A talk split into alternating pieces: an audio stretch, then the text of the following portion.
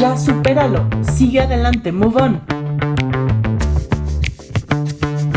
Yo sentía que yo no podía llorarla tanto.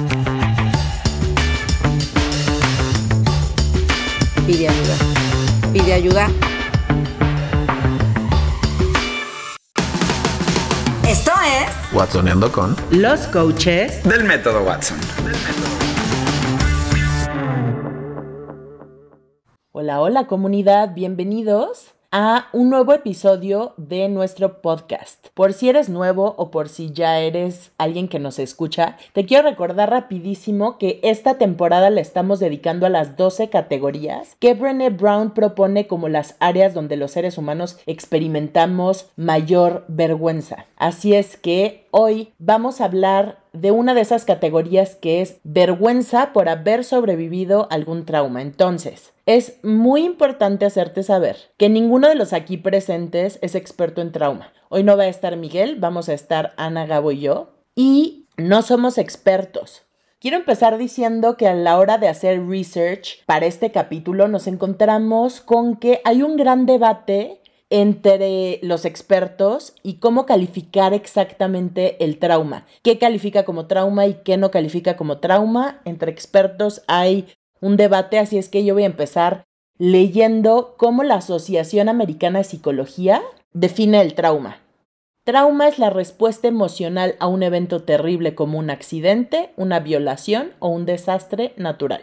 Algunos expertos consideran que trauma es algo que le ocurre a un porcentaje chiquitito de la población, entre el 3 y 6% de la población experimentan trauma y este solamente es según estos expertos, producido por eventos muy puntuales como guerra, abuso, catástrofes naturales o violencia. Ojo, no todas las personas que viven alguno de estos eventos desarrollan trauma.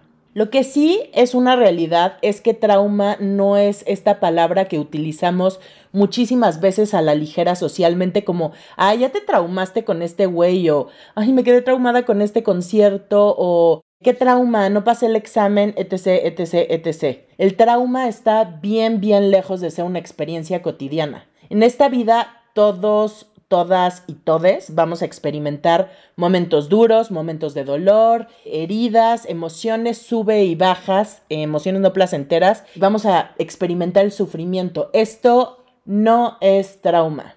En el research que hice antes de, de grabar este episodio, di con un capítulo increíble que te voy a recomendar al final del podcast de Brené Brown y gracias a este episodio donde ella habla con Oprah y con un psiquiatra increíble que estudia el trauma infantil, que creó un libro que se llama What Happened to You, que es ¿Qué te pasó?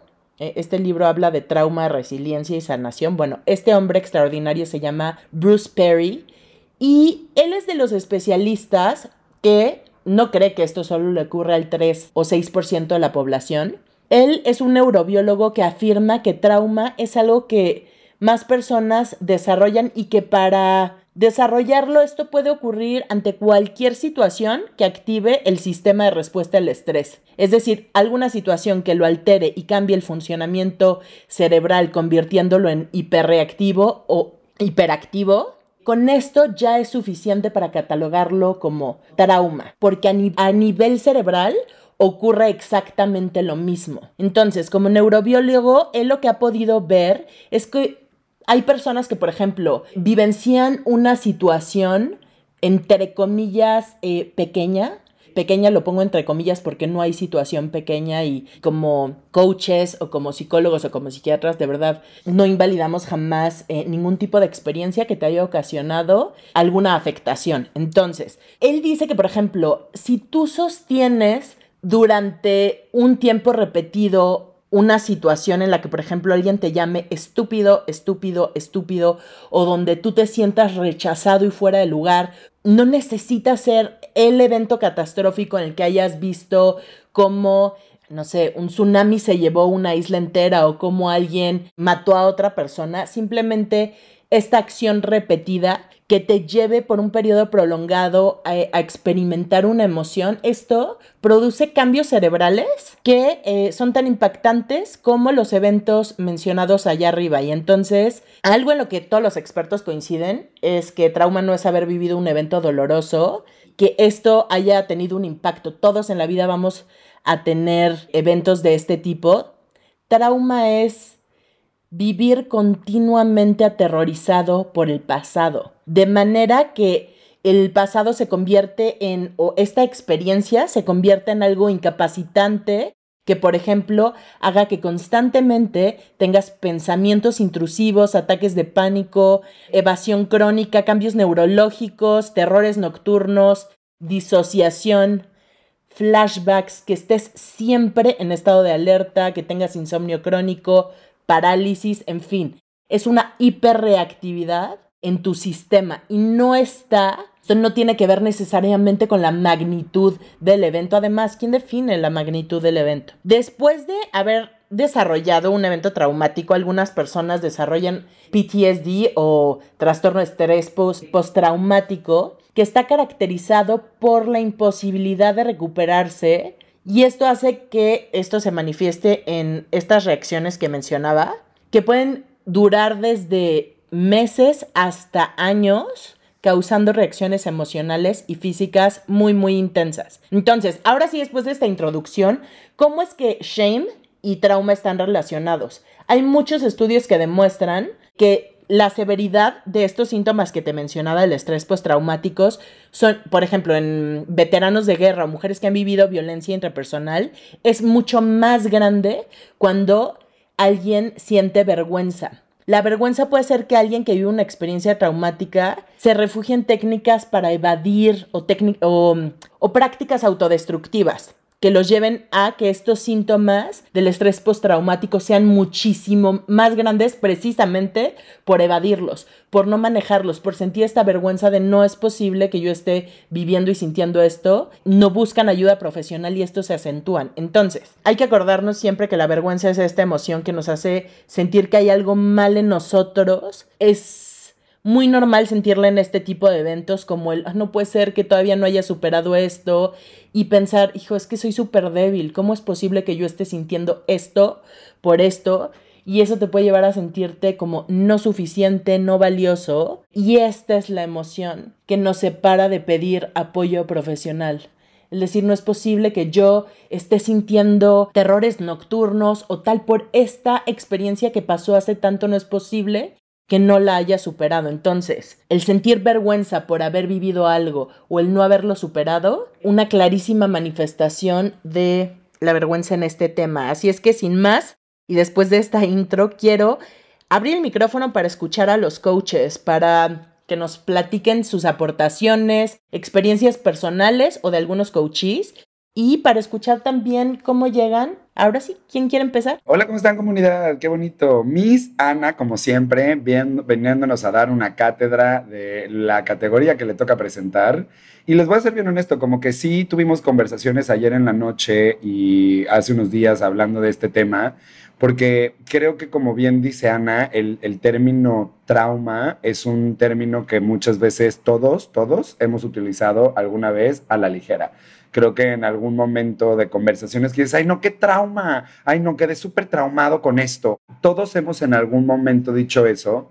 Y creo que lo bonito no es juzgarnos porque lo hicimos, sino a lo mejor poder aprender a poder expandir nuestro observador y darle el peso que tiene esta palabra porque sí hay que darle un lugar a esta palabra, ¿no? Por, no por nada está dentro de una de las 12 categorías que Brené Brown enlista, donde sentimos vergüenza, porque es un lugar donde existe muchísima vergüenza, mucha vergüenza alrededor del trama. Justo ahorita estábamos hablando y creo que nuestro objetivo, como ya bien te lo dijo Ana en este Watsoneo, es nosotros poder compartir lo que estudiamos, lo que vimos, lo que entendemos y nuestro punto de vista, no siendo estos expertos. Pero creo que sí, justo antes de empezar a grabar también tuvimos, empezamos a hablar del tema y empezaron a salir un montón de cosas que teníamos como para decir y creo que se va a poner muy bueno este tema. Entonces yo llego, llego contento, llego, eh, eh, no sé, llego contento, así llego, estoy contento. Entonces, hola, Hola, Carish. Yo llego Emocionada por este tema, fíjate, eh, desde que Ana nos hizo el favor de compartirnos links para, para hacer el research, para, para, empaparnos un poquito más acerca de los detalles del tema. Me emocionó mucho poder hablar de este tema. Creo que va a ser un, un, episodio en el que por lo menos mi objetivo o mi intención es poder crear mucha conciencia acerca de la palabra trauma, de lo que significa, de las diferentes categorías que hay. No siendo expertos en trauma, no somos psicólogos, no somos psiquiatras, entonces ya hicimos 30 mil veces ese disclaimer, pero para mí es muy importante hacerlo. ¿Por qué?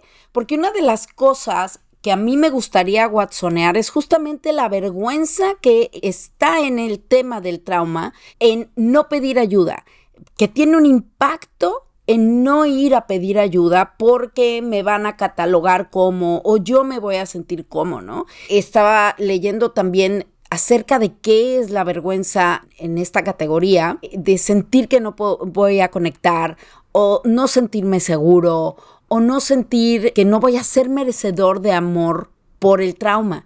Y como tú bien lo dices, ¿no, Gabo? Se los decía yo antes de empezar a grabar, siento que hemos usado mucho este término de trauma de una manera muy ligera, como lo dijo Anita. O sea, yo me acuerdo mucho que en mis épocas de juventud se usaba, era muy común, ay, qué traumado estás, ay, no seas traumado o, o, traumada o lo que sea. Y realmente, si leyendo lo que es el trauma, creo que tiene un gran impacto necesitamos desde mi observador poner un poco de más atención en cómo usamos esa palabra, la implicación que tiene, los diferentes tipos de trauma, cuál es el impacto de los diferentes tipos de trauma que hay. Y sobre todo, que puedas tener acceso a pedir la ayuda que necesitas, porque el trauma, como sea que lo estés vivenciando, sí es sujeto de ayuda profesional. Algo que creo que nosotros tres hemos visto. Si por ahí nosotros no hemos leído con respecto al trauma como desde un lugar de estudio, porque a eso nos dedicamos y porque es importante, porque nuestra profesión no trata traumas, los coaches no tratamos traumas, eso se hace con una persona que está capacitada para poder acompañar a una persona en un proceso, para poder manejar todas las cosas internas que ocurren como resultado de haber interpretado un evento desde un lugar bastante, que, que, desarrolló lo que sea que haya desarrollado, haber vivido el evento, haber vivido el evento como tal, ni siquiera la interpretación, haber vivido el evento. Pero nosotros hemos pasado años y años y años y años, y sigo diciendo años, escuchando trauma, viendo trauma, entendiendo trauma, viendo las reacciones, viendo el impacto, escuchando las historias, sosteniendo esas historias. Nos podríamos sentar y dedicar este podcast a las historias donde hemos visto trauma en nuestra sala de coaching serían innumerables, ¿no? Creo que una de las cosas que estábamos hablando ahorita es este debate que existe allá afuera, como bien te dice Ana, entre qué sí es trauma y qué no es trauma, cómo hay que hablarlo y cómo hay que realmente entenderlo.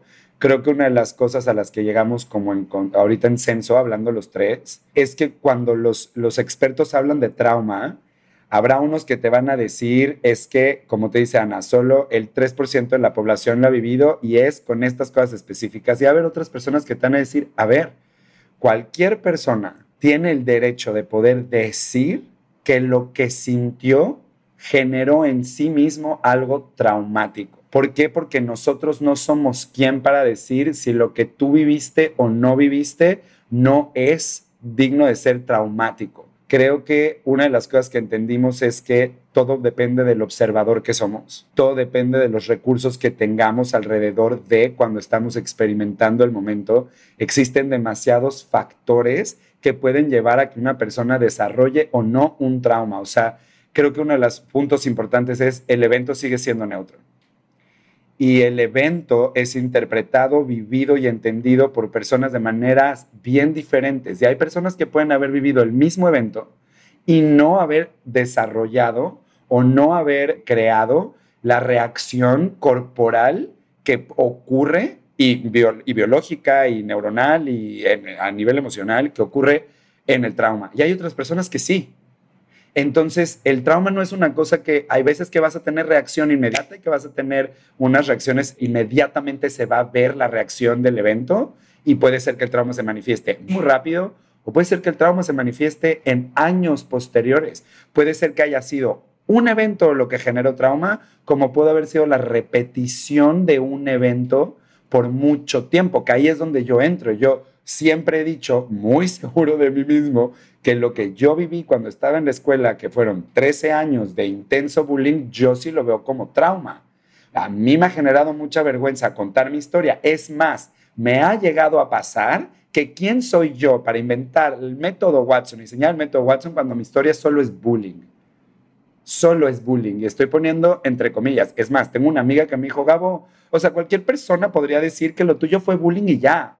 Como get over it y listo. ¿Cómo te explico que 13 años de vivir hipervigilante, cuidando mis palabras, cómo me muevo, cómo hablo, cómo digo, qué sí hago, qué no hago, fue porque durante mucho tiempo pensamientos intrusivos, mi terror al rechazo, mi ansiedad social, un montón de cosas vienen a partir de lo que ocurrió en, un periodo largo de tiempo. Creo que eso que estábamos hablando ahorita es importante también como recordarlo y traerlo a, este espacio. No se trata de nosotros venir a decirles cuál es la definición correcta de trauma, sino lo que hemos vivido alrededor de ese tema. Nos hicimos la pregunta, porque claro, basado en la definición de qué tengo trauma no tengo trauma, ¿no? O sea, lo puedo decir o no lo puedo decir, pero entonces es me voy a mi experiencia. He vivido aislamiento, he vivido pensamientos intrusivos, he tenido ataques de pánico, he tenido terror, he querido regresar, o sea, me, me domina el pasado,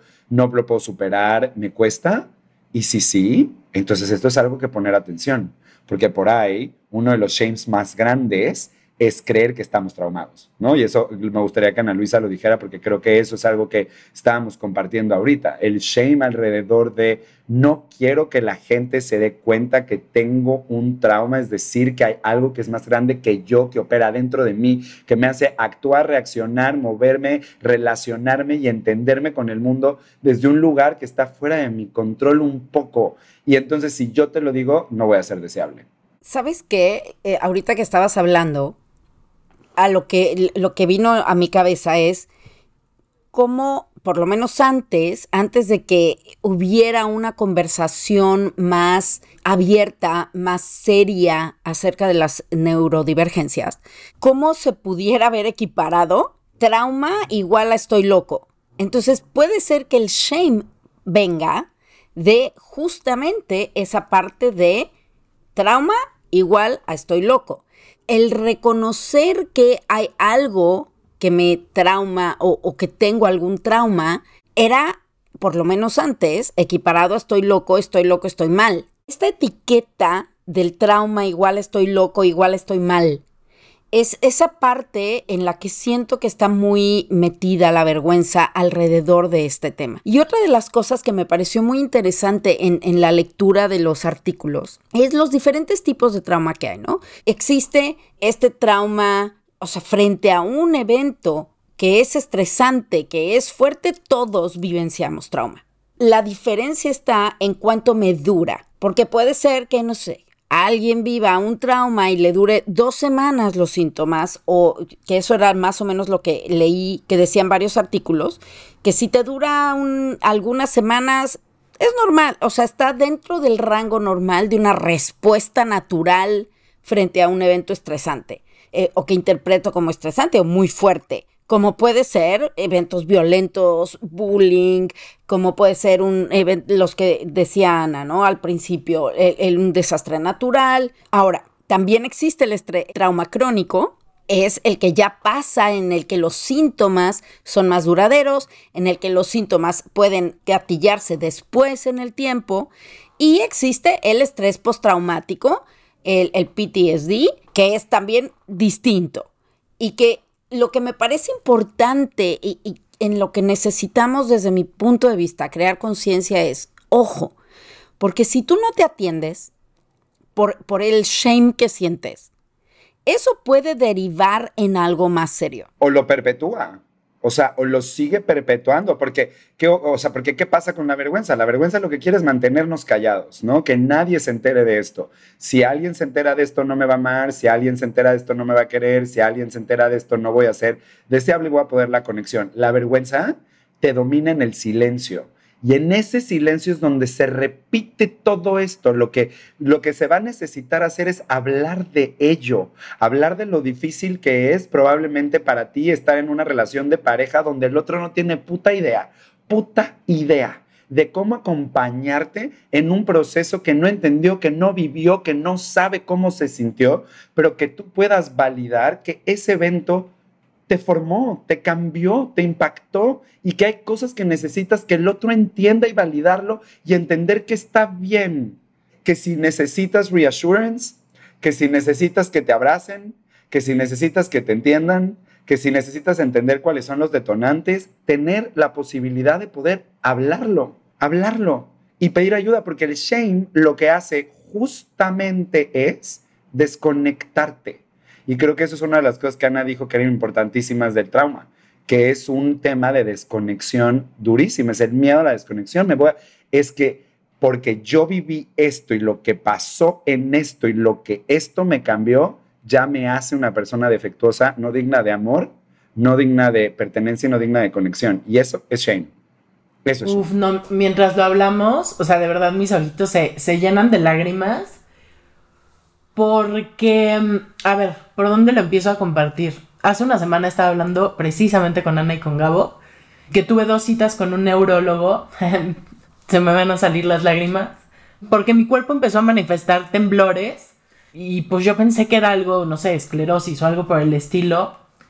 Un neurólogo, bueno, los dos neurólogos me dijeron que era ansiedad generalizada y mi mente decía, no puede ser, o sea, ¿cómo, cómo voy a tener ansiedad generalizada, no? Y ahorita mi, mi tren de pensamiento, escuchando lo que estaban explicando, aunque yo lo leí como que no me relacioné tanto como ahorita que empecé a pensar cómo fue el evento de la muerte de mi papá y, lo voy a resumir un poquito, pero creo que me ha costado mucho reconocer que sí sobrepasó mi capacidad de vivirlo como alguien vive un duelo y supera los seis meses, o sea, una muerte, ¿no? Creo que, a ver, empezando porque mi papá se murió y fue una situación bastante mi papá estaba perfecto, empezó con una gripa, esa gripa, wow, qué vulnerabilidad. Bueno, esa gripa se convirtió en, vamos a hospitalizarlo para ponerle oxígeno, ese ponerle oxígeno se convirtió en, le vamos a hacer una biopsia porque esto está avanzando fatal mi hermana y yo viajamos a España porque estábamos en México y pues todo estaba muy bien, todo estaba muy tranquilo, era todo risa, verlo en el hospital como muy tranquilo. El punto es que mi papá acabó en terapia intensiva, pero los doctores nunca pudieron entender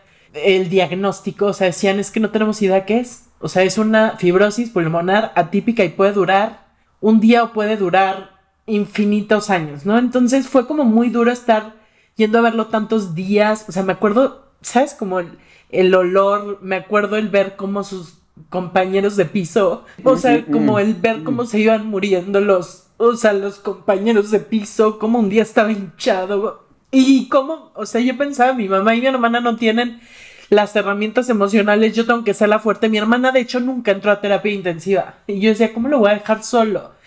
Pero pues yo tenía 18 años, una burbuja rosa, la verdad es que nunca había tenido nada en la vida y ver a mi papá sí que era mi héroe, o sea, mi ser humano favorito. Era difícil hasta que, bueno, en fin, me tocó estar en el momento en que la máquina dejó de, de sonar y verlo muerto. O sea, me tocó literal lo que ves en películas que escuchas el tit. Después de muchos días, o sea, no fueron un día, no fueron cinco días, perdí la noción del tiempo y me acuerdo muy bien cómo el mundo se frenó, o sea, como yo no le avisé a ninguna de mis amigas porque no quería recibir cuidado. O sea, fue como un no me pueden ver triste, tengo que estar bien y como no lloré. O sea, como todo en mi cuerpo decía no puedes llorar, no puedes llorar, no puedes llorar. Porque creía que era lo mejor que podía hacer. O sea, no llorar para que mi mamá no se sintiera triste, verme triste. Y por muchísimos años no lo lloré. Pero algo muy grande se rompió ese día que fue se modificó muchísimo mi comportamiento. Empecé a ser una mujer que se empezó a aislar, o sea, de ser como la mujer más social me empezó a dejar de gustar salir, pero eso pues no ocurrió un fin de semana o dos o tres, o sea, empezó a ser como una constante. Y no sé, es un tema que por muchísimos años no hablé, hasta hace 10 años fue la primera vez que lo, lo hablé y lo apalabré. Y sí creo que se modificaron conductas, pero sobre todo creo que mi experiencia con la muerte, o sea, yo de ser como muy arriesgada, empecé a ver muerte en muchos lugares y especialmente cuando nació mi hija, o sea, empecé a sentir como terror a morirme y de verdad empezaron insomnios distintos, porque siempre por el ADHD he tenido estado despierta en las noches, pero pues poco a poquito y ciertos eventos como que fueron gatillando más hasta tener ataques de pánico, pues sí, o sea, emocionalmente, por mucho que hay una parte de mí de verdad, justo el shame, o sea, es real. Una parte de mí dice, no mames, ya pasaron 20 años, ¿sabes? O sea, no, no es real que esto puede seguir permeando, es sí, y la verdad es que creo que me he resistido a trabajarlo mucho. Lo he hablado un par de veces y sí, o sea, Gabo ya ha escuchado esta historia, pero si me lo tocan en terapia, una parte de mí que dice, es que ya no puedo seguir trabajando con esto. Ya, o sea, no, llevado, ya no sigo pero veo las manifestaciones eh, de muchas cosas. Por ejemplo, yo viví el COVID de una manera que creo que muy poquitas personas se vivieron, o sea, extrema. No vi a mi mamá en dos años. No vi a mi hermana en dos años por esta cosa de quiero sobrevivir, quiero sobrevivir, no me quiero morir. Y nada, es así como empiezo, o sea, de verdad, con lágrimas en los ojos a decir, ahora que fui a los neurólogos, el segundo que es un bombón y se tomó el tiempo a explicarme, me dijo, es que te la vives hipervigilante me la vivo hipervigilante. O sea, ahora que empecé a estudiar todo esto, o sea, una parte de mi hijo, no manches, o sea, ¿cómo voy a tener la autoridad de ponerle a esto, nombrarlo trauma si hay gente que ha vivido, Dios mío, o sea, ha vivido muchísimo más fuertes desde lo que yo catalogo que es muchísimo más fuerte. Ahorita lo hablo y tengo herramientas y distinciones y me dedico a esto y entiendo que puedo entenderlo desde la cabeza muy bien. Pues así fue y así lo procesé y ser compasiva, pero corporalmente a la hora de programar terapias para mí, ser constante. Hay una parte de mí que dice, no mames, o sea, really, ya supéralo, sigue adelante, move on. Pero creo que justo, perdón que te interrumpa, pero creo que justamente el, toda tu compartida de ahorita que agradezco con el alma que te estés mostrando así de vulnerable, porque sé lo que esto es para ti, como tu amigo lo sé, Además compartimos ese miedo a la muerte, o sea, yo no, no, a ese nivel como sé que tú lo vives, pero ahorita puedo platicar un poco porque me conectaste con eso. Pero creo que justo lo que acabas de decir es, es que ¿quién define? Cuando tú has compartido el evento de tu papá, que yo lo he escuchado las veces que lo has compartido, es el evento donde yo veo que te destroza, te abre por completo. El juicio dice que es una muerte y que hay cosas más graves por las cuales sentir o no sentir trauma. Pero era tu hombre favorito. Pero era el hombre al que tú hablas de tu papá y cómo lo admirabas, todo lo que hacía, sus inventos, sus, eh, cómo terminó escribiendo una telenovela. Hablas de tu papá como este héroe y creo que quizá justo el shame de sentir esto es lo que hace que sea tan prolongado porque tú misma juzgas que ya debería de haber un tiempo en el cual esto se tuvo que haber terminado, ¿no? Y no, o sea, a mí me hace todo sentido tu aislamiento. Si eres una mujer que se aísla muy cabrón y si vives todo el tiempo angustiada con la muerte, ¿cuántas veces no hemos hablado de esto?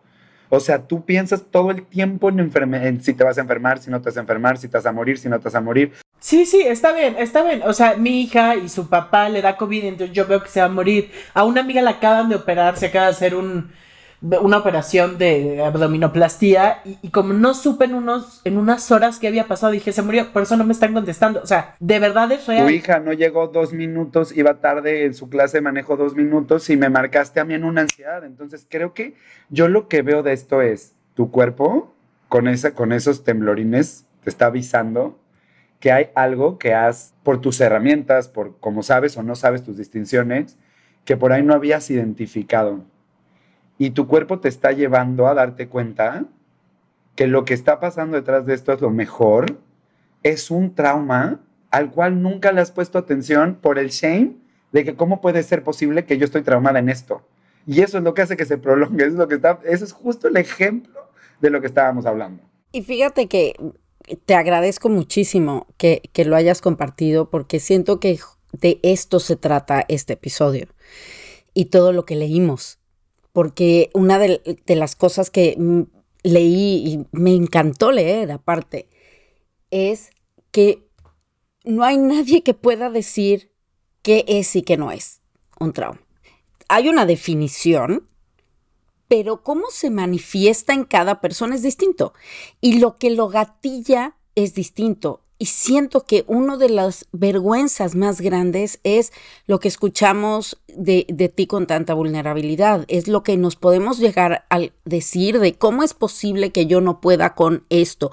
Cuando hay gente que tiene tal, cuando hay gente que ha pasado, ¿sabes qué?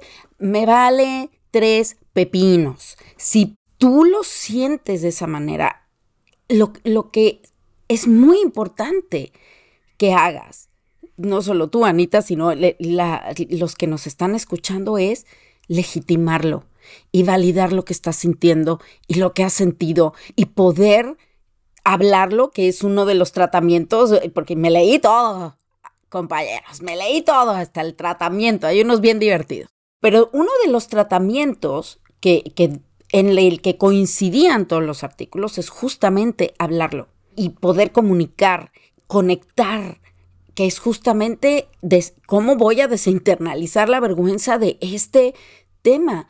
Porque ¿quién dice que lo tuyo, o sea, aparte, Anita, lo tuyo está dentro de las cosas que son como reconocidas de, de eventos que pueden disparar un trauma. Pero no solamente eso. O sea, puede ser que el pajarito que yo más quería se cayó y se le rompió una patita. Y para mí en ese momento fue un momento de estrés que no he podido superar. Da igual. Y, sabes que ahorita me viene a la mente algo que no sé qué opinan ustedes, pero yo creo que sí somos una sociedad que pues evidentemente los seres humanos lo vimos al dolor. No sabemos qué hacer con el dolor de otros. Cuando vemos a alguien que está sufriendo, cuando vemos a alguien que está lastimado, no sabemos qué hacer con ese dolor porque nos pone en un lugar muy vulnerable con respecto a nuestro propio dolor y a lo que está ocurriendo. Creo que la tendencia de la sociedad es a querer sacarnos rápido de la experiencia en la que estamos. Y creo que aprendimos, por ejemplo, esta definición de víctima y responsable. Y en este sentido, donde a lo mejor decir es que yo no puedo ser víctima de lo que me pasó. Y ahí me encantaría poder hacer una diferencia, porque creo que es importante hacer una distinción. ya acá atrás en esto, para poder legitimar, porque siento que muchas veces no legitimamos lo que nos está pasando porque no quiero sonar víctima con lo que me pasó. Yo ya tuve que haberlo superado, yo ya tuve que haber hecho, yo ya tuve que haber tal. Y entonces, si yo todavía sigo reaccionando, mi cuerpo tiene ciertas reacciones delante de ese evento que ocurrió y que tuvo un impacto profundísimo en mí, una bomba Hiroshima dentro de mí, que tuvo ese impacto, muchas veces este no darme permiso de legitimarlo, como dices tú, es lo que hace que se mantenga todavía encapsulado y que dure más tiempo. Podemos entender que una persona es víctima de algo que le pasó, ¿no? Un evento, ¿no? Yo soy, por ejemplo, una persona que fue secuestrada es víctima de un secuestro. Una persona que fue abusada sexual es víctima de un abuso sexual.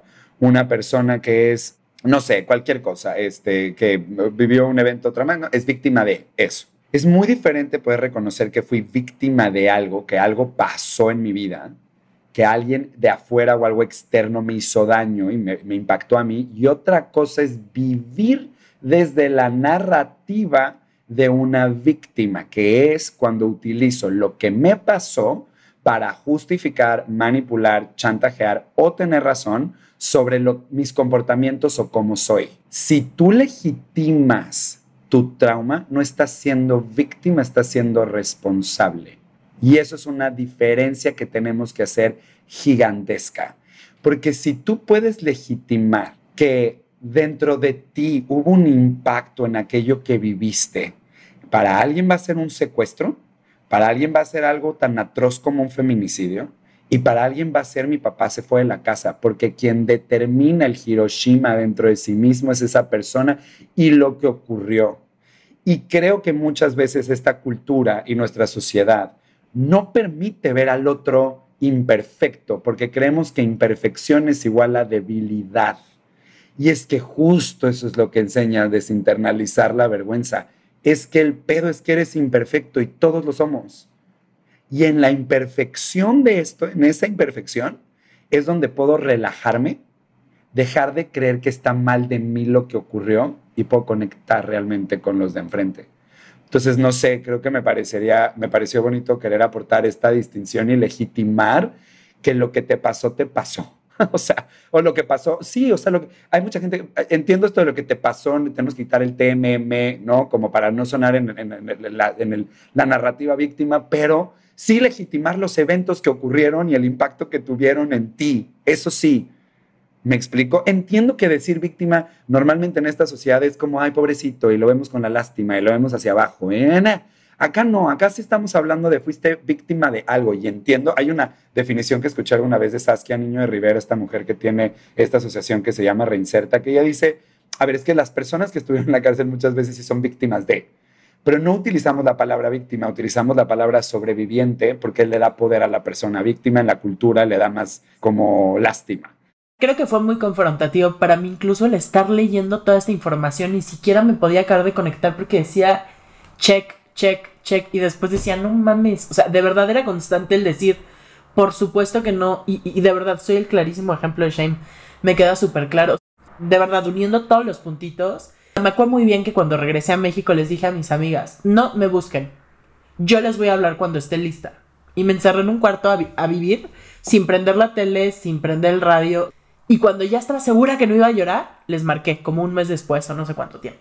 Y les dije, ya me pueden venir a visitar, pero no voy a hablar del tema. Era una protección a, yo esto no lo voy a sentir, no está bien sentirlo. En su momento yo sentía que era lo más sano que podía hacer, como el no dejarme caer. Creo que dice un punto como muy, muy, muy importante que es la única manera de salir de esto no es contigo, claro que me he roto porque claro, fuiste mi coach, ¿no? Y, y se tocaron los momentos dolorosos pero es un tema que he tocado especialmente contigo, pero que rápidamente trato de salir. ¿Sabes? Es como tan doloroso o lo juzgo tanto como algo que ya ocurrió hace tanto. Y sí, el reconocimiento es fundamental para poder sanar. O sea, reconocerlo, hablarlo. Algo en este podcast que escuché que está súper padre es como la conexión es fundamental para sanar. O sea, sí, de verdad, el tener a tu grupo sosteniéndote, escuchándote, dejando dejándolo hacer y claro, busca eh, apoyo profesional si es que tienes trauma, pero la sanación sí ocurre eh, en espacios contenidos, no es algo que tú lees un libro y ya lo entendiste y te cayó el 20, que es como yo lo he tratado de hacer como todos estos años, como, bueno, ya lo entendí, ya entendí que fue una interpretación, ya entendí que no sé qué, ya me tengo que mover de lugar. Y mi cuerpo cada año me va gritando de maneras distintas. Y sí, como bien lo dice Gabo, cada vez que hablo de mi papá es que me tiembla la barbilla, o sea, ahí están las señales. O sea, es como sigo escuchando una llamada de teléfono, de verdad me detona mil. Me recuerda muchísimo cuando me dijeron, córrele, córrele, eh, tu papá se está muriendo. O sea, es como, como el, escuchar el teléfono para mí es como un gatillo y, y hay una frase que dice que el trauma no se manifiesta en forma de memoria, sino como una reacción. Y literal, o sea, sí es el escuchar el teléfono, el que operen a alguien, hospital. O sea, a mí, por ejemplo, ir a hospitales, mi cuerpo se pone en un mood que no controlo. Así vaya un nacimiento de un bebé, es como el, el olor, es como toda una experiencia. A mí me gustaría compartir algo porque ahorita que tú hablaste, una de las cosas que leí en los artículos es que cualquier persona puede desarrollar un trauma en cualquier edad. O sea, no es específicamente algo que es en la infancia aparentemente este podcast y este research nos está ayudando a nosotros como coaches un chingo porque estamos descubriendo un montón. En unos capítulos pasados, gracias al capítulo de adicciones, yo estoy en terapia de adicción. Y gracias a la terapia de adicción en la que estoy, que estoy trabajando mi ansiedad y la razón por la cual el cigarro se ha convertido en lo que se ha convertido, uno de los temas que voy a tratar en terapia, que ya está hablado, es el tema de la ansiedad de la muerte. Porque esto es algo de lo que yo poco hablo muy poco, ni con mi familia, ni con mis amigos, ni con nadie, porque yo pienso que hace muy poco tiempo me di cuenta que dije, ver, esto sí, este tema domina mi vida más de lo que yo pensaba que dominaba y que está increchendo. ¿Me explicó a qué voy? En mi vida, la muerte se ha manifestado de una manera en la que yo consideraría natural o la muerte de la gente alrededor de mí. Me explico, se murieron mis abuelos. Eh, la primera persona que yo experimenté que se murió fue mi abuelo, eh, perdón, mi tío. Pero cuando yo estaba en ese momento, sí fue, sí fue doloroso cuando mi tío se fue, pero no sé, como que lo logré entender o lo entregué, esa muerte la logré, no sé, canalizar de una manera más sencilla. Mis abuelos, etcétera y tal. Pero hubo una muerte en específico, que es la de la hermana de mi papá, mi tía, que la forma en la que fue y cómo me enteré y cómo pasó, ha dejado en mí hasta el día de hoy un terror a decir adiós, a despedirme. Yo me acuerdo mucho, para poner un poquito en contexto, esta tía, mi segunda mamá, crecí con ella, vivíamos en el mismo condominio. Yo pienso en bailar y en quien pienso es en ella. Cuando bailo, de hecho muchas veces cuando voy a bailar es el lugar donde pienso en ella. Y esto nadie lo sabe, nunca se lo digo a nadie, pero siempre alguna canción disco o alguna canción así se la dedico a ella y bailo como ella bailaría. ¿Por qué? Porque para mí es una mujer con muchísima luz y fue una mamá espectacular y el amor que yo le tenía a mi confidente, impresionante esa mujer. Un día yo me iba a ir a India de viaje, me iba con unos amigos a India me acuerdo que yo me fui a casa de mis papás y estaba mi, ahí mi hermana, mi, abuela, mi papá, mi, mamá, mi tía, están como todas las mujeres de la familia, bueno, no todas, pero algunas. Estuvimos platicando y cuando yo me despedí, me acuerdo de estar en el coche viéndolas a las cuatro y me acuerdo que las cuatro me estaban así diciendo adiós y en ese momento yo me acuerdo que yo pensé, hay una más que no voy a volver a ver, una más que no voy a volver a ver, lo pensé. Y me acuerdo de haberme dicho, ay, no digas pendejadas, Gabriel, cállate, no mames. Y me fui. Al día siguiente estoy en el aeropuerto y con la última persona que hablo antes de subirme al avión fue ella. Y en el momento, en yo vuelo, ¿no? Me despido de ella, tía. Ella fue la que me impulsó. Mi mamá no quería que yo me fuera a India porque acababa de pasar un terremoto no sé en dónde. mi mamá dijo, te O sea, mi mamá, sí. Mi tía fue la que me dijo, te vas. O sea, te vas, me impulsaba, mis sueños. Siempre estaba como muy metida en todo lo que le encantó, todo lo que yo hacía. Y cuando aterrizo en Londres recibo una llamada y es la llamada de mi papá. Y entonces, ¿qué pasó? Y en ese que pasó fue como, pues, eh, te tengo que contar algo, tu tía Francis acaba de fallecer. Yo estaba en Inglaterra, en el aeropuerto. Mi familia estaba en México. Yo no sabía qué hacer, todos estaban destrozados. Y lo que mi papá y mi mamá me dijeron fue, vete a India, tú y tu tía quería que te fueras a India y vete a India. Yo me fui a India, pero yo viví la muerte de mi tía en India con mis amigos. Fue muy sanador el hecho de que cómo viví la muerte es una parte como Choose Light, como agradecí muchísimo haber vivido eso ahí porque en India hay una cultura y un entendimiento sobre la muerte muy bonita y pude hacer momentos bien bonitos para poder como pasar el momento.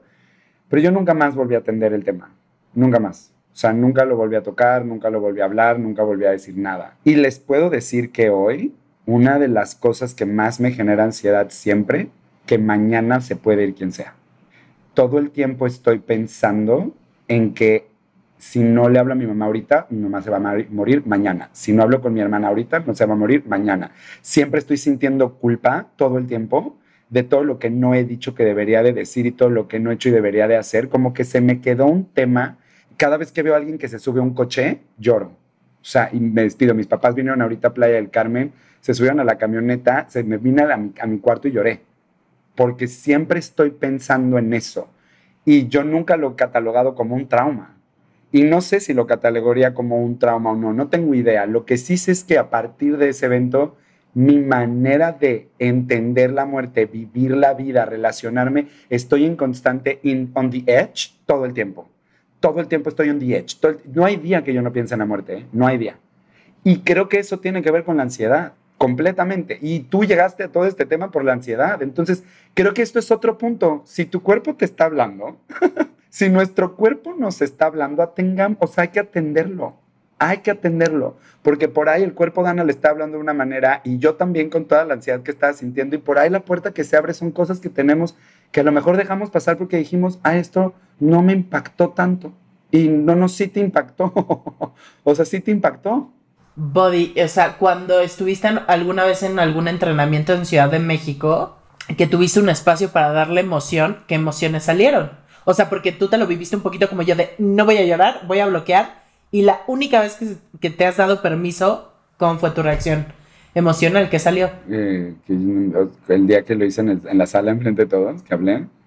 No sé. O sea, yo no estaba, pero tú me lo contaste, que fue una catarsis de yo no me permití, yo, O sea. No, fue una catarsis durísima. Pero es que aparte, fue una catarsis durísima, porque aparte en ese ejercicio estaba mi prima la hija de mi tía. Yo, o sea, mi prima y yo hicimos un ejercicio juntos para despedirnos de mi tía. Primero ella y luego yo.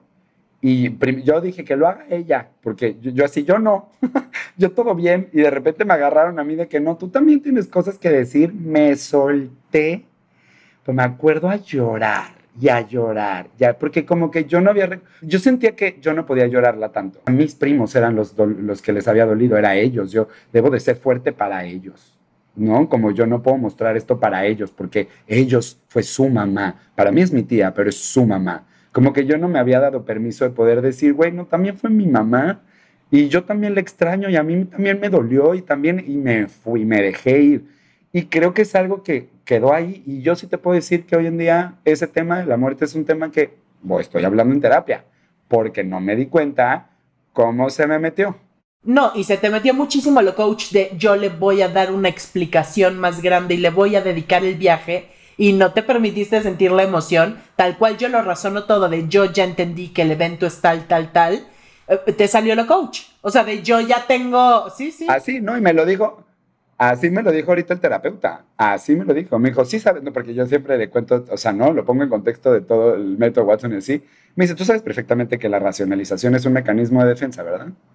Y yo, sí, me dijo, bueno, entonces la siguiente terapia nos vamos a poner a hablar de la racionalización. y yo, pues, eh, está bien. Entonces, pues no sé, que, no me esperaba este podcast de esta manera. Yo creo que hay que ir cerrando un poquito, ¿no? Este. A mí me gustaría, a mí me gustaría cerrar un poco leyendo rapidísimamente los síntomas para que alguno de, de ustedes siente que algo le, le, lo conecta pueda trabajar esta vergüenza y pedir la ayuda, porque una de las cosas en las que coinciden todos los artículos y todas las personas que escuchamos respecto de este tema es pide ayuda. Pide ayuda no solamente de te pido ayuda amigo y te hablo, no, pide ayuda profesional, porque hay tratamientos específicos respecto del trauma, o sea, no es de solo ve en tu grupo de apoyo, evidentemente sí, pero hay tratamientos muy específicos para el trauma que te van a ayudar a tener una mejor experiencia de vida y a desinternalizar este tema y poderte conectar y poder vivir como, como realmente quieres vivir. Entonces, no sé si están de acuerdo, mis queridos coaches, con que pueda leer esos síntomas rápidamente. Aquí menciona justamente la Asociación Australiana de psicología, que me encantó como tienen su página, y los síntomas se pueden, eh, pueden ser físicos, cognitivos o de comportamiento y emocionales. Los físicos pueden incluir alerta excesiva, pensar siempre que estoy, eh, buscar siempre eh, señales de, de peligro, ser fácilmente, que te asustes fácilmente, fatiga, estar exhausto, tener disturbed sleep, el sueño, o sea, problemas de sueño, dolores generales. Los cognitivos que tienen que ver con el pensamiento son síntomas que pueden incluir pensamientos intrusivos, memorias del evento, imágenes visuales del evento, pesadillas con mala concentración y mala memoria, desorientación y confusión, los síntomas de comportamiento pueden incluir evitar lugares o actividades que te recuerden al evento,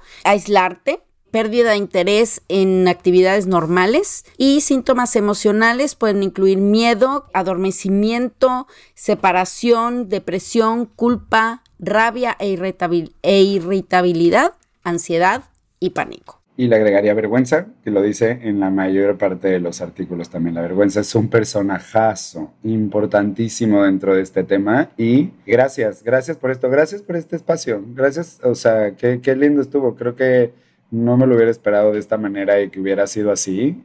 Amigos, yo quiero decir algo, o sea, quiero decir algo. Me costó un trabajo iniciar y, incluso la, la, investigación, porque yo creo que de verdad a nivel corporal, se los digo corazón, no saben lo que me costó arrancar esto y, incluso la investigada y lo que ocurrió en mi cuerpo, les prometo que no es normal. O sea, sí fue como muy, una resistencia muy grande por, por el impacto. Y amigos, eh, otra de las coaches también se va a terapia a ver algo que notó a través de compartir en este, en este podcast.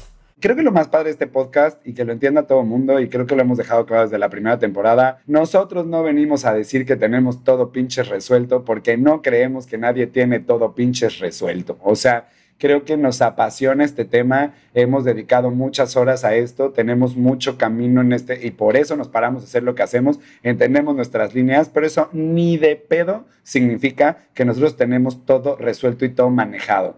Nosotros estamos en la arena y lo que sea, y la arena significa manejar lo que tengamos que manejar de la manera en la que lo tenemos que manejar para nuestro bienestar, para lo que nosotros queremos en nuestra vida. Y si para este momento, para mí es importante entrar a terapia en sentido del cigarro y para ti lo tuyo y Verbe en lo suyo, lo único que habla de nosotros es, lo único que pienso en nosotros es qué pinche equipo tan chingón y orgulloso estoy de que lo que estamos hablando predicamos y que no nos ponemos en ningún lugar above anybody donde nos estamos mostrando reales y vulnerables porque ese es el propósito de este Watson. Nosotros pensando que no teníamos nada que decir de trauma y míranos nada más lo que nos llevó a esto y creo que también la gente allá afuera y qué bonito y ojalá las personas que nos estén escuchando ahorita este podcast te pueda a lo mejor te pueda lo más importante para mí sería quiero que sepas que si tú siempre has sentido que no se ha validado tu trauma darte la oportunidad de que sepas que es legítimo. Me explico, es como ojalá te vayas de acá sabiendo que es legítimo lo que has vivido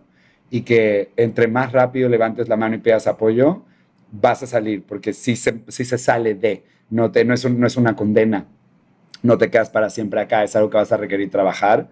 Y si no tienes acceso para ir a terapia, porque sabemos que la terapia es un privilegio y demás, existen muchas maneras en las cuales puedes tú irte haciendo cargo de este tema, por ejemplo, leyendo, investigando, sabiendo, eh, etcétera, platicando con gente, muchas formas, ¿no? Alrededor de ti. Y pues nada, yo nada más les, les diría que si les gustó este podcast, lo recomienden, lo compartan, le den un review, un like, sus estrellitas nos ayudan para poder seguir apareciéndole a más personas que se puedan ver beneficiadas de esta conversación. Yo lo que le diría a la gente es que nos comparte en redes sociales. Una de las formas en las que puedes empezar a desinternalizar tu vergüenza respecto de este tema es hablando. Entonces, estamos para ti. Cuéntanos qué te resonó de este capítulo. Y yo me voy súper agradecida con lo que se abrió para mí, porque de verdad lo veo como como algo que tal vez no, no hubiera salido tan claro y tan nítido si no fuera por esta oportunidad. De verdad que el podcast está haciendo un lugar de muchísimo crecimiento personal. Lo agradezco muchísimo. Te recomiendo muchísimo el podcast de Brené Brown que habla de trauma, resiliencia y sanación. Está en inglés, búscalo. Salió en mayo del 2021, es espectacular. Lo compartimos y nada, me voy súper agradecida, agradecida con este espacio. Reveló algo para trabajar esta ansiedad que se manifiesta de un montón de maneras. Así es que gracias, les amo. Peace out.